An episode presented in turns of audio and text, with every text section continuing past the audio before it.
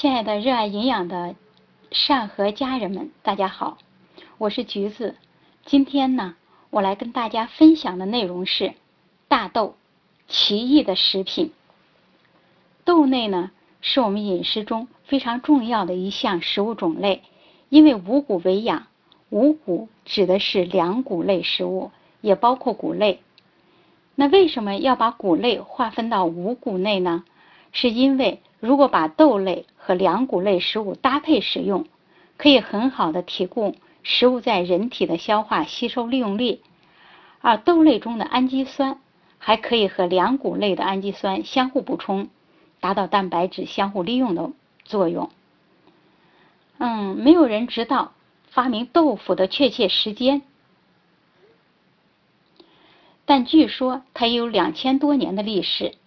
相传豆腐是唐朝一位诚实的政府官员发明的，由于他接拒绝接受贿赂，其薪水太低而买不起肉，迫于无奈才发明了豆腐。另一种更真实的传说是，豆制品最早发明于西汉年间。据史书记载，在安徽地带有一个王叫刘安，是汉高祖封的一个王，他的手下有许多门客。其中一个门客非常喜欢炼丹术，在炼丹的过程中发现，把石膏加入到煮熟的豆粥中，就可以使豆粥凝固，而凝固了的豆粥似乎口感更加鲜美。于是呢，就把这个美食献给了淮南王。刘安的老母亲特别喜欢喝豆粥，就把这个豆粥呢，这个美食献给了母亲尝一尝。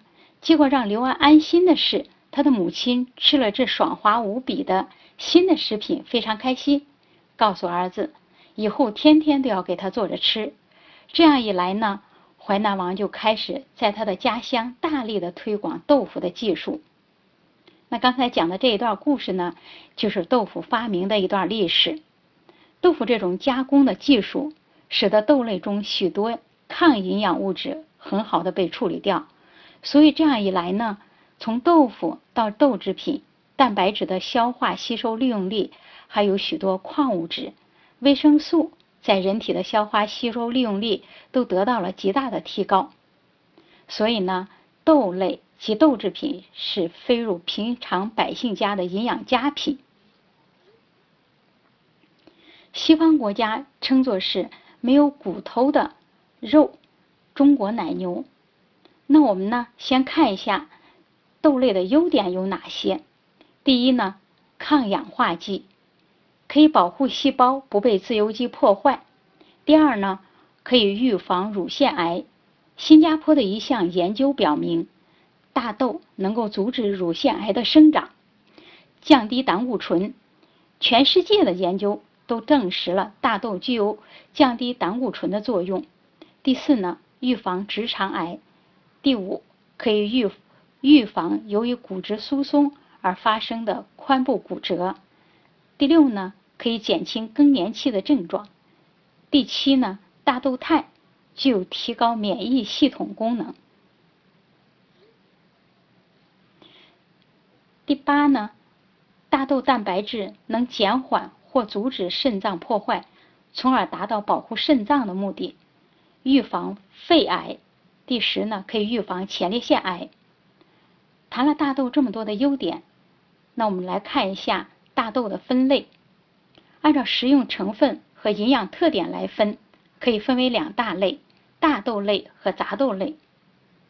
大豆类呢，指的是含蛋白质相对较高，大概可以达到百分之三十五的左右的蛋白质含量，同时呢，脂肪也比较丰富。大概含百分之十五到百分之二十，但是含碳水化合物较低的豆类分别包括黄豆、黑豆、青豆，它们都具有相同的特点。杂豆呢，指的是五颜六色、斑斓不一，同时呢，碳水化合物含量丰富，大概可以达到百分之六十左右，蛋白质的含量在百分之二十左右。而脂肪的含量更低，只有百分之五左右。正是因为大豆类和杂豆类有不同的营养特点，所以呢，无论从食物的用途和口感来看，都有着不同的特点。那根据饮食习惯呢，在豆类的分类的基础上呢，又可以分为三大类。一类呢是干豆类，包括大豆、绿豆、红豆、芸豆。第二类呢是大豆和大豆加工而成的豆制品。第三类呢就是豆子还没有完全晒干之前被加裹在那个豆荚里的含水量比较高的鲜豆。那现在呢，市面上有售这种鲜豆。就是在菜市场啊，可以买到这种鲜豆。建议朋友们买一些回家，清洗后放入锅里，然后呢再放入大料、盐，煮成五香的那种鲜豆，然后剥开皮儿吃啊，非常的鲜美，而且呢现在煮着吃也非常的嫩。那豆类的营养特点有哪些呢？豆类可以说是地里面长出的不带骨头的肉，因为。所有的食物当中，豆类的蛋白质含量相对是最高的，特别是大豆的蛋白质含量可以达到百分之三十五左右，是天然食品中蛋白质含量最高的食物。那杂豆类像红豆、绿豆、芸豆等等，这些豆类的蛋白质，这些豆类的蛋白质没有大豆高，也可以达到百分之二十左右。如果把大豆加工成豆制品，蛋白质的含量也不低。比如按蛋白质的含量来折算的话，五十克的黄豆相当于一百克的猪里脊肉，一碗三百毫升的豆浆，它的蛋白质含量相当于半两牛腱的量，半斤的水豆腐相当于二两的猪肉。所以这就是为什么说豆类是地里面长出的肉了。因为它们的确是我们膳食中蛋白质很重要的来源。大豆和豆制品含有较高的膳食纤维和保健成分。大豆中所含的染料木因可以说是预防癌细胞在人体内的早期扩散，甚至可以帮助预防心脏病。尤其是肌肌醇六磷酸，经研究证实。它能保护大豆的种子免受自由基的氧氧化破坏，保护 DNA 不会不被变异。但美中不足的是，豆类缺乏一种人体必需的氨基酸，就是大氨酸。但是如果把它和粮谷类搭配使用，粮谷类食物中非常缺乏的赖氨酸，在豆类中非常丰富，而豆类中缺乏的大氨酸。在粮谷类食物中也存在，这样就可以相互提高各自蛋白质的利用率，达到一加一大于二的效果。所以谷豆互补可以极大提高我们主食当中的蛋白质的吸收利用率了。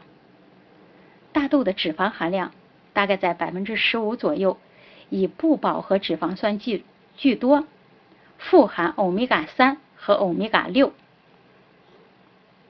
富含欧米伽三和欧米伽六脂肪酸，与深海鱼油含量相类似，特别富含人体必需的脂肪酸成分叫亚油酸，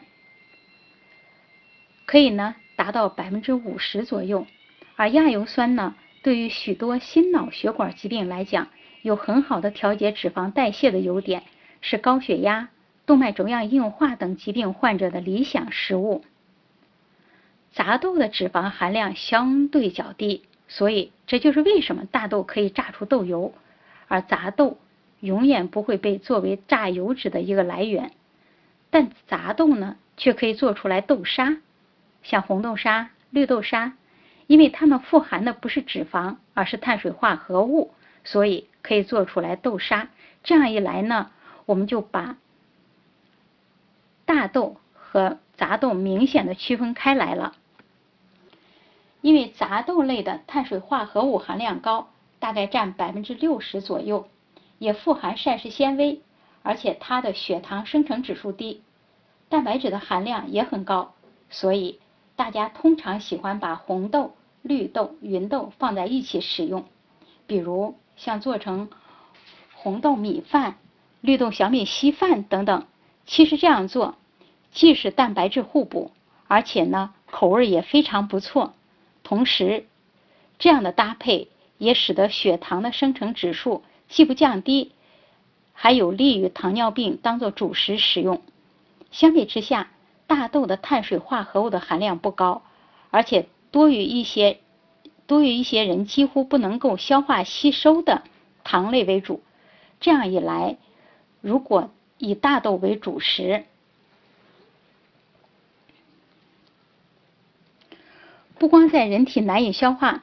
而且呢，还容易引起腹胀，所以这也是很少把大豆作为主食的主要来源。但杂豆一直作为主食的主要来源。豆类的营养优势，除了作为植物蛋白的重要来源以外，矿物质的含量也非常丰富。比如说，大豆有富含有丰富的钙，即使让它作为豆制品，其含钙量也很丰富。另外，豆子当中。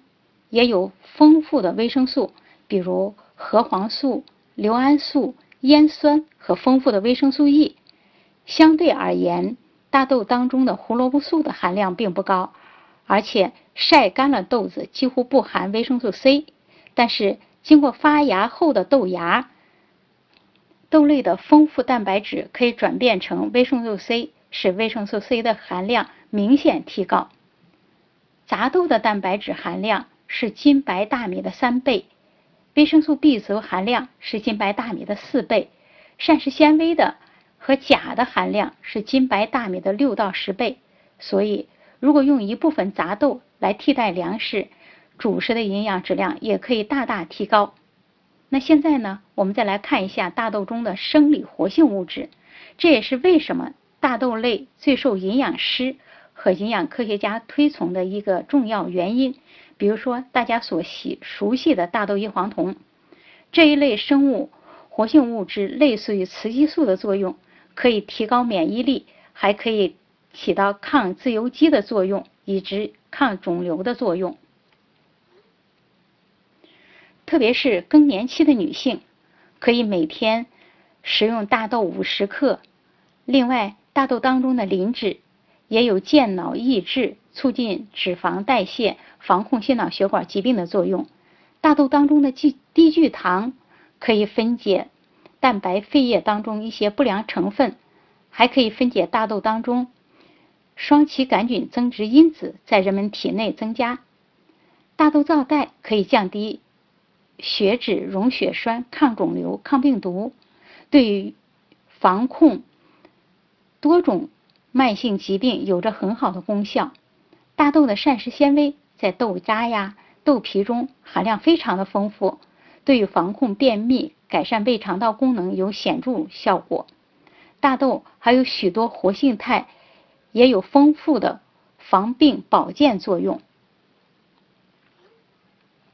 大豆外，杂豆也含有丰富的活性物质，它们非常丰富的颜色使得它们有大量的抗氧化成分，比如像黄酮。单宁、皂苷等，以及生物碱、豆谷醇、豆香素、强心钙、强心钙，以及大量的膳食纤维等，这些都是抗癌、保护血管、抗高温等功效。比如说，炎热的夏天，我们都喝绿豆汤，这是为什么呢？现在营养学发现，绿豆皮当中有一些特殊的植物化学物质，它可以提高人体。在高温环境下的适应能力和抗高温的功能，但如何才能把绿豆皮当中对人体抗高温的有效的能力营养成分给发挥出来呢？那就是在绿煮绿豆汤的时候，一定要把握好火候。比如说煮绿豆汤时，先用大火煮沸，煮沸后你就发现汤汁呢呈碧绿色，这个时候呢。就要把火调小了，然后可以盛出一些碧绿色的汤汁，先行饮用。而通过许多的科学实验证实，当我们煮绿豆汤前一个阶段，汤汁变成碧绿色的时候，就说明绿豆皮当中有用的植物化学物质会大量的溶在汤中，所以这个时候取出来汤来饮用，可以达到比较好的效果。但是如果在这个基础上继续长时间的焖煮，就会发现汤汁由原来碧绿色，慢慢的变成了黄褐色。而一旦变成黄褐色呢，就说明了绿豆皮当中对人体有益的物质已经开始氧化了。所以呢，建议大家，如果煮绿豆汤，希望它能够起到很好的解暑降温的作用，不妨采用刚才的方法，先用大火，而且盖紧锅盖儿，把绿豆汤先煮成碧绿色，然后呢食用一部分，接下来再调成小火。慢慢的对绿豆进行焖煮，使得绿豆皮慢慢的开裂，然后绿豆变软，同时呢也有碧绿色变成了黄褐色，而这个时候呢主要是以吃绿豆为主了。红豆呢在中医食疗里有很好的去水、去湿利水的效果，但其实现在营养学证实，如果我们想得到红豆也达到这样的效果的话，也应该采用这种方法。这是因为这些植物的化学物质广泛的存在于绿豆和红豆皮当中，也要先通过大火使得当汤汁呢变成红色，然后取出一部分饮用，再用小火来焖煮，最终呢变成红豆粥可以使用。而且呢，无论是煮绿豆汤还是红豆汤，不宜用铁锅，因为用铁锅呢。会使得这些金属离子与这些植物的化学物质高温接触，从而氧化破坏。最好使用砂锅。不光熬出来的红豆汤和绿豆汤口感鲜美，而且砂锅的材质可以极大的、极大程度的保护绿豆汤和红豆皮中的对人体有益的抗氧化的营养物质以及各类植物的化学物质。那前面呢，给大家讲了一下大豆类的营养优势。那接下来呢，我们也谈谈它们存在的营养劣势。那接下来我们也来谈一下它们存在的营养劣势。豆子当中普遍存在这些抗营养、营养素因素，像植酸呐、多酚呐等等，会影响矿物质的吸收。豆子当中存在的蛋白酶抑制剂，特别是这种抑制剂成分在大豆当中广泛存在。那么这种蛋白酶抑制剂会使大豆当中的蛋白质的利用效利用效果降低，所以呢，大家都在想方设法的把它们去除掉。其实呢，当豆类被加工成豆制品的过程当中，或者发芽的过程当中，这些蛋白酶的抑制剂。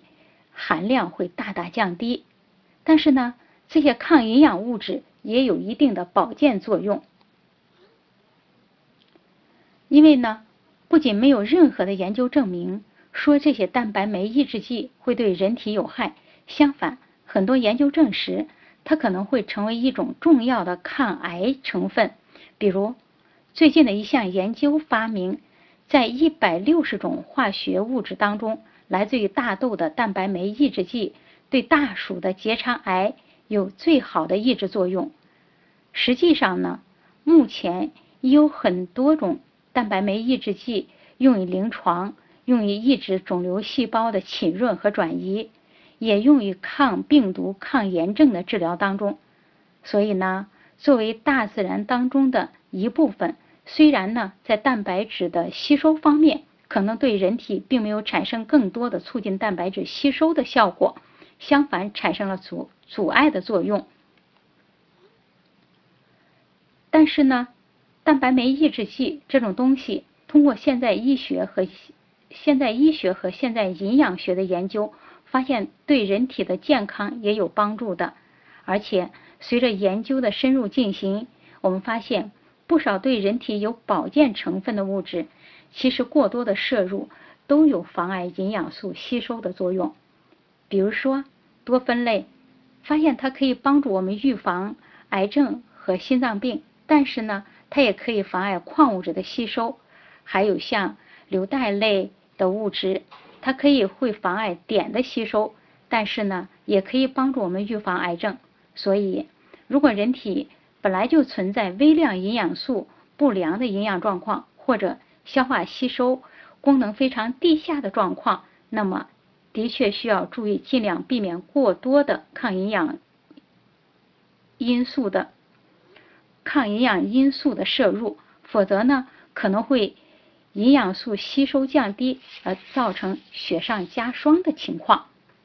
但是呢，在营养素供应充足的情况下，特别是对消化吸收功能强健的人来说，这点营养素吸收率的降低，并不会实质性妨碍人体的健康。那我们现在啊，就来简单的总结一下豆类的营养特点是什么呢？杂豆和大豆都是比较丰富的蛋白质来源，但是大豆类脂肪含量较高，而杂豆类淀粉含量较高，所以呢。杂豆是用来替换粮食的，而大豆和豆制品是用来替换蛋白质含量的，也比较丰富的鱼肉的。大豆和豆制品因为不含淀粉，更谈不上升高血糖的问题。即使有含有淀粉的豆类，对控制血糖也很有好处，而且呢，在同样的食量下不容易令人发胖。但是现在的问题是呢？这些豆子不太好吃，所以吃的量越来越少。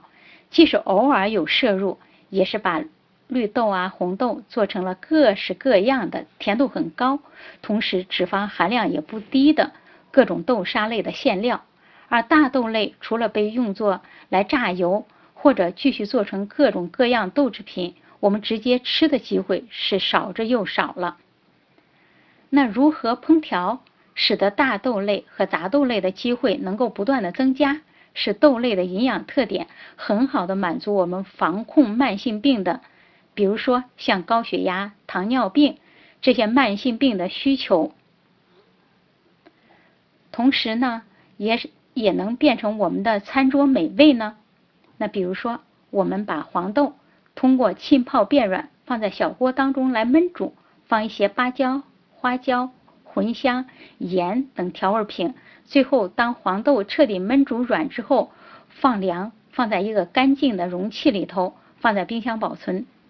泡在这样一个有五香味的容器里，每天早上呢，我们可以用来用小勺盛出来一小半碗吧。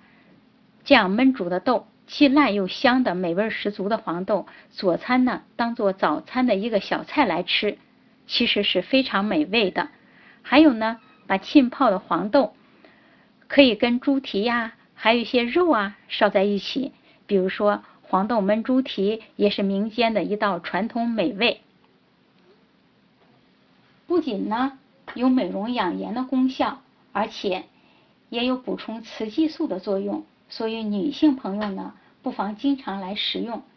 另外呢，我们还可以自制红豆沙和绿豆沙，自制的豆沙呢。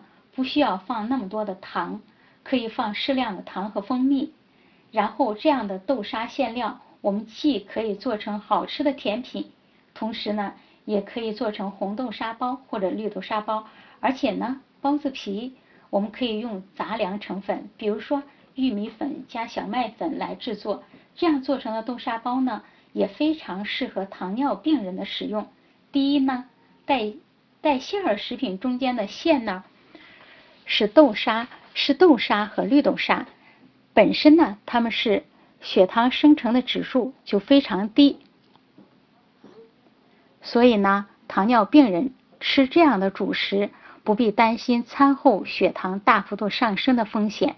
同时呢，又因为有谷类和豆类食品互补，所以这样的主食蛋白质的利用率非常的高。另外呢，我们还可以用浸泡过的黄豆芽、黄豆呀、绿豆呀、红豆呀，再加上适量的谷类或者坚果，做成各种各样的颜色、各种口味的好喝的豆浆，比如说五谷豆浆啊、红豆浆啊、绿豆浆啊等等，也可以达到既去除了营养、营养的抗营养的物质，同时也提高了蛋白质的消化利用率。改善了豆类的口感，这是起到一个很好的作用。接下来呢，我们重点谈一下豆制品。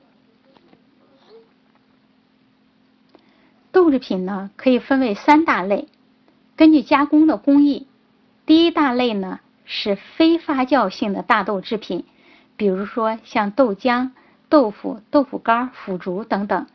第二类呢是通过通过发酵了的食品工艺而制成的豆制品，像腐乳、豆豉、臭豆腐等等。第三类呢则是把淀粉含量较高的杂豆类，比如说像绿豆，把其中的淀粉含量提炼出来，做成淀粉含量非常高的豆制品，像粉丝、粉皮、凉粉呐等等。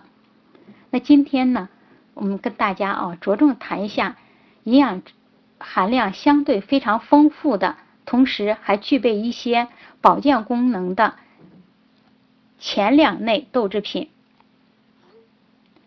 那先说说豆腐和豆干儿这两类豆制品，在我们生活当中呢，食用的范围是最广泛。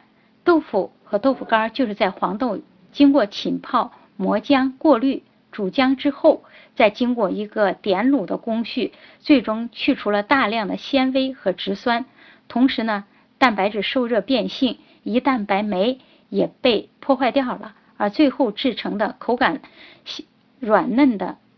豆制品，所以啊，豆腐和豆腐干大体加工的工艺流程是相同的，最大的不同点就是含水量有很大的差别。豆腐干呢，则是在做豆腐的基础之上再行压榨，然后排出大量的水分，然后使得豆腐当中各种营养成分有些浓缩，而且呢。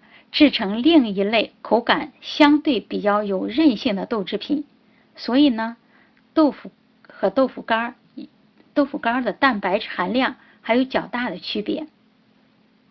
比如说，含水量最大、吃起来口感最为爽滑的南豆腐，俗称嫩豆腐，它的蛋白质含量大概在百分之六左右；而口感相对有韧性一些的北豆腐，又叫老豆腐，它的蛋白质含量。大概在百分之十二左右，所以南方人喜欢烧制菜有菜呢，用这种嫩豆腐，我们把它叫做南豆腐。比如像著名的菜哈，有像蟹黄豆腐啊、麻婆豆腐啊，都是用南豆腐来烧制的。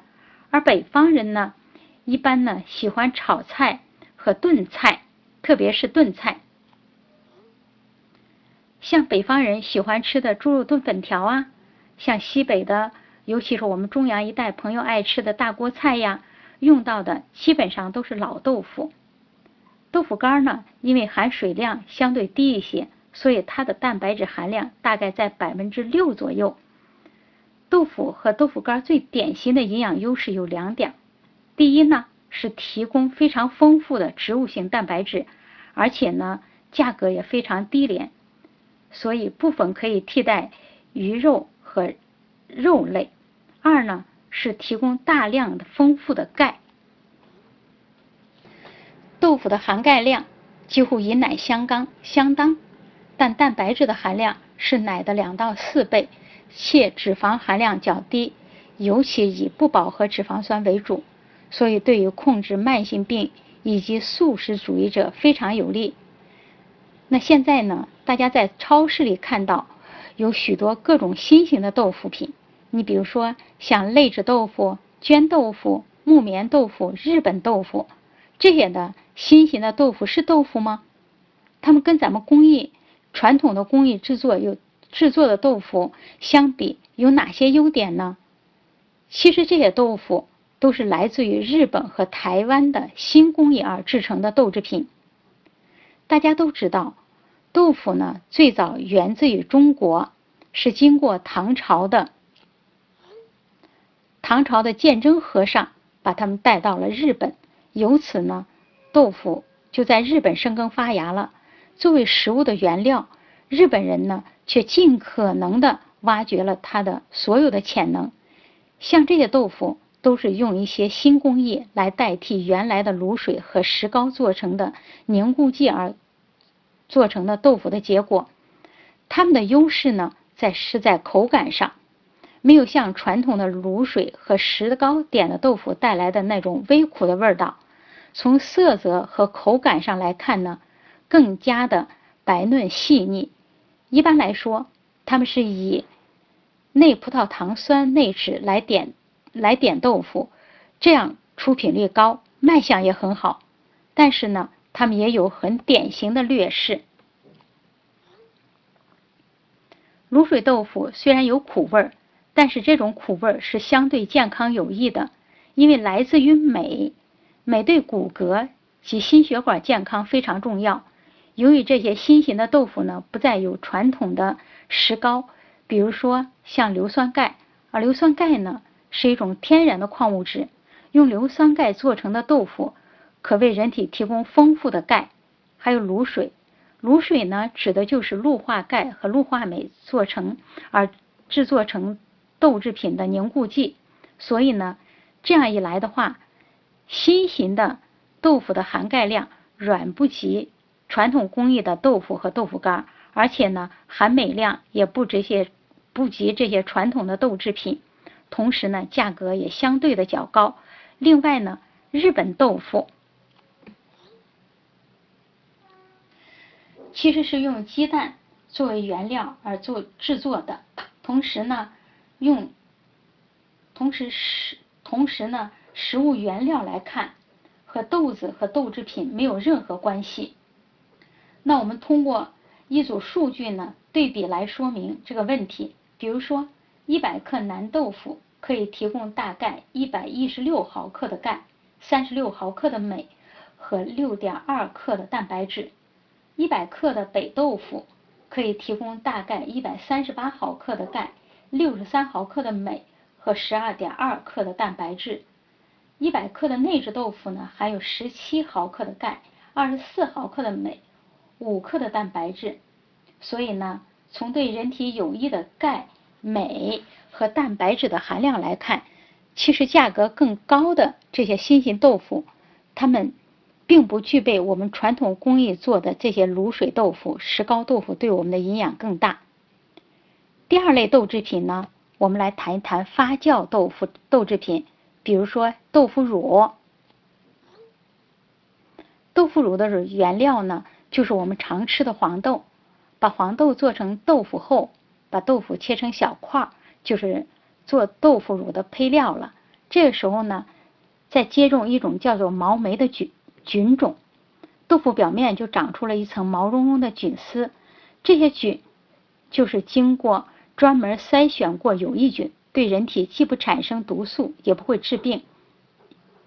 然后再加上较多的盐，把菌呢腌到难以生存的程度，再加入香料、糖、辣椒、红曲等各种各样的调料配置的调料汁，用罐子闷装起来。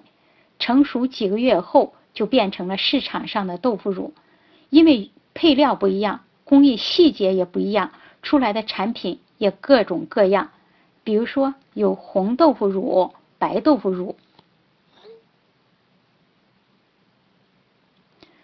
豆腐的各种营养成分在制作豆腐乳的过程中，不仅没有什么损失，反而是有所增加的。比如说，蛋白质变成了让我们更易消化的多肽和氨基酸，味道也更加鲜美了。而且这些肽也包含了有利于控制血压的活性肽，还有钙、镁、铁这些矿物质不仅没有减少，利用率还大大上升。因为大豆当中的植酸在发酵过程当中被处理掉了，同时呢，那些妨碍蛋白质消化的成分也被这些酶素清除了。而且从维生素来讲，发酵的过程中会产生相当多的 B 族维生素，弥补了豆腐维生素含量比较低的特点。所以呢，建议素食主素食主义者一定要吃一些豆腐乳、豆豉、豆瓣酱这些发酵豆制品。这就是因为这些微生物的作用。使得 B 族维生素不光含量增加，而且维生素 B 十二还从无到有。因为维生素 B 十二只来自于动物食品，而植物性食品当中是没有 B 十二的。这样，纯素食主义者呢就容易造成维生素 B 十二的缺乏。但是如果经常食用一些发酵的豆制品，就必就不必有这样的担心了。而且呢，经过发酵后。大豆当中的大豆异黄酮作用也更加强了，因为原来大豆当中的异黄酮是和糖结合的糖苷形式，生物利用率还相对低一些，发酵后就变成了游离形式，更便于它在人体发挥作用，而且大豆当中让人胀肚的低聚糖。在腐乳当中含量也非常低了。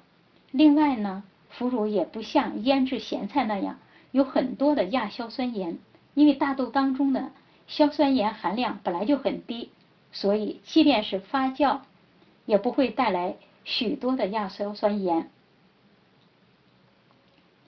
但是呢，豆腐也有它的豆腐乳呢也有它的缺点，这是因为呢容易腐败变质。因为它含水量高，蛋白质含量也比较丰富，所以呢要放不少的盐才能帮助防腐。所以呢，大家会感觉到它的口感非常咸，主要是用盐来抑制它的腐败变质。一般来说，一块二十克的豆腐含有十一克的盐，所以呢，把腐乳。替代部分食盐作为调味品，既可以保证它的营养摄入，同时又不会增加总的含盐量。比如说呢，做成腐乳肉、腐乳排骨的时候，就一定不要再放盐了。豆瓣酱也是一种发酵的大豆，它是用大豆、盐、水以及麦曲而制成。发酵后的豆瓣酱有着与众与众不同的味道。它含有蛋白质、异黄酮、低蛋、低脂肪，但同腐乳一样含钠量也较高。它一般都是作为调料品、调味品来使用，也可以做成汤或者凉拌菜的底料，或者呢做成烧烤的调味汁。根据不同的颜色和味道，豆瓣酱可以分为几种类型：清淡。或黄色的豆瓣酱，味儿甜而盐少，通常用来做凉拌调料。红豆瓣酱呢，可以做成蔬菜汤的好原料。较黑的、粘稠的，可以用来炖菜和开胃汤。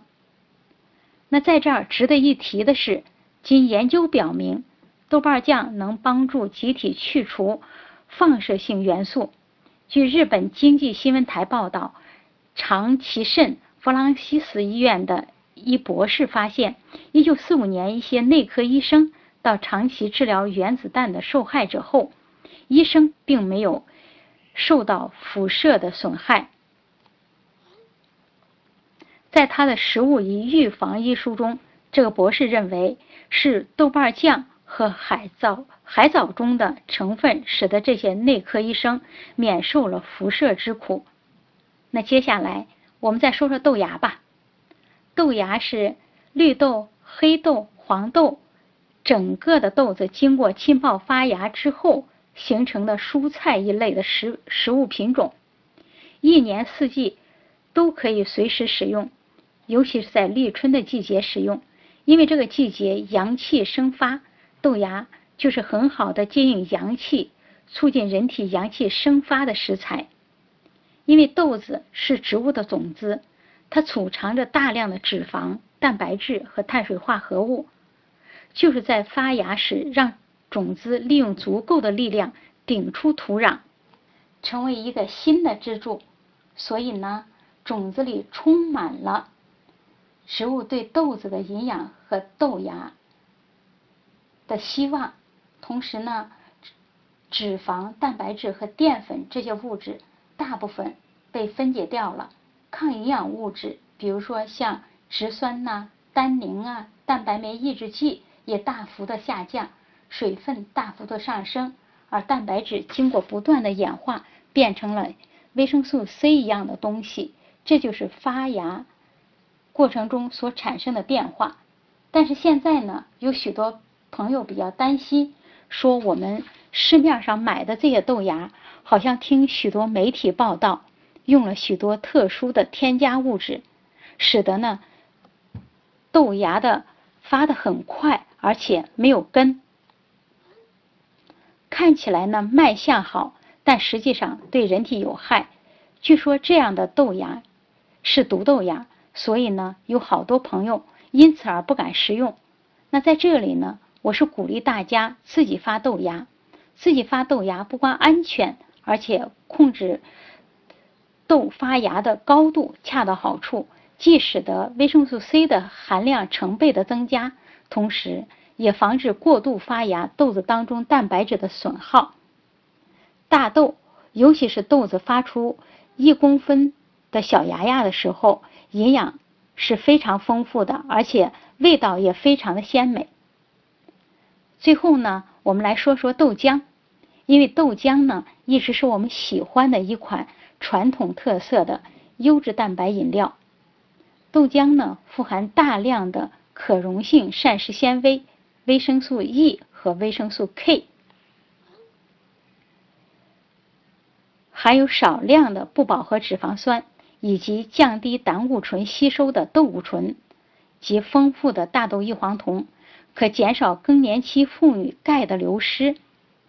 另外呢，豆浆还有一个非常好的健康益处，就是大概含有百分之五的糖量的半糖豆浆，是最健康的疗饥饮品。如果在两餐中感到饥肠辘辘时，喝一杯豆浆，比吃一块糖果或者饼干呀、膨化食品啊等。能量高的食品，耐饥的效果更显著、更健康。现在呢，有许多朋友在问我，说豆制品、豆浆都很好，但是痛风的病人不能吃。在临床上呢，很多医生也建议痛风的病人要少吃，说豆制品和豆浆里呢嘌呤的含量非常高。其实呢。豆类食品嘌呤的含嘌呤的含量有多高呢？经研究的数据表明，豆类的嘌呤含量与肉肉类相接近，每一百克大豆含有嘌呤一百九十毫克，而猪牛肉的含量是一百五十毫克，而其他大粉豆类都低于一百五十毫克。其实呢，豆类的嘌呤含量与肉类接近。而通过加工后的豆腐和豆浆，嘌呤的含量已经很少了。一杯很浓的豆浆，也就相当于二十克的黄豆吧。这中间所含的嘌呤约为三十八毫克，与二十五克瘦肉所含的嘌呤相当。而我们如果在外面买的豆浆，因为比较稀，大概只有我们自己加工的一半，所以嘌呤的含量更低。如果喝的是五谷豆浆，那嘌呤的含量就更低了。所以，痛风的病人并不必远离豆浆，喝一杯豆浆，吃一点豆腐啊、豆干啊，其实是没有问题的。只是在喝豆浆、吃豆腐的同时，要减少肉的摄入，蛋白质的含量呢，总量也要控制。今天的课程呢，跟大家分享了豆类和豆制品的营养特点、加工工艺。